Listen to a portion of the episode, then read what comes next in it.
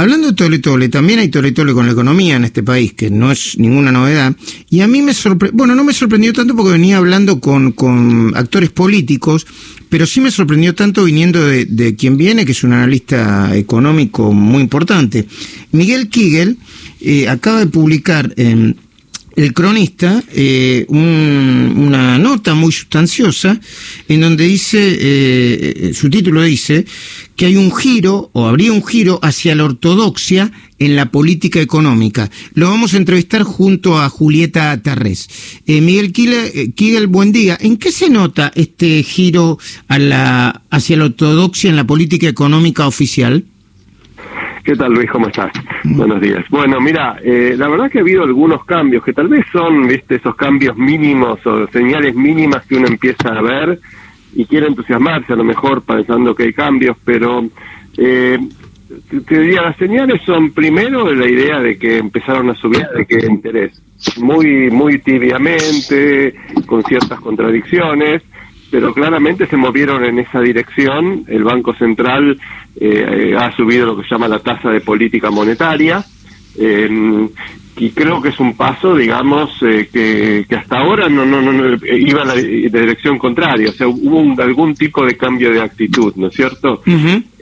la otra cosa es que cuando uno mira, digamos, el comunicado de ayer del Ministerio de Economía es un comunicado que va en línea con lo que poco el mercado le estaba pidiendo, que es que, digamos, este, se le ponga un coto a la emisión monetaria, un límite a la emisión monetaria. Eh, de nuevo, es un, es un comunicado que uno lo puede leer de muchas veces porque tienen como cláusulas de escape, digamos, pero dijeron que no van a pedir más adelantos transitorios el Tesoro al Banco Central. Eso quiere decir que va a empezar, que no más no se van a, no le van a pedir tanta plata al Banco Central, que el Banco Central en principio no, no debería emitir tanto y que va a haber un esfuerzo por parte de de Economía de emitir un poco más de deuda, que era una palabra prohibida para este gobierno, digamos, para, sobre todo para el ministro Guzmán.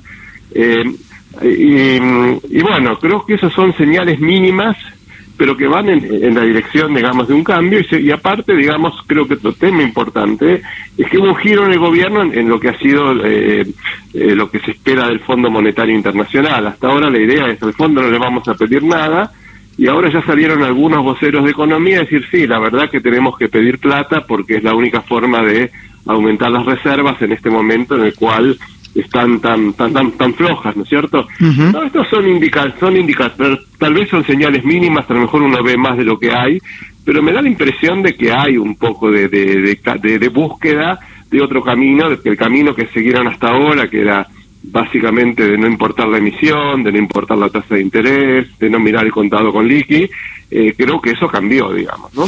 Julieta, te está escuchando Miguel Kigel. Miguel, buenos días. ¿Cuánto tiempo tiene que pasar para que para que estas medidas o estas acciones del gobierno generen certidumbre y por ende expectativas positivas?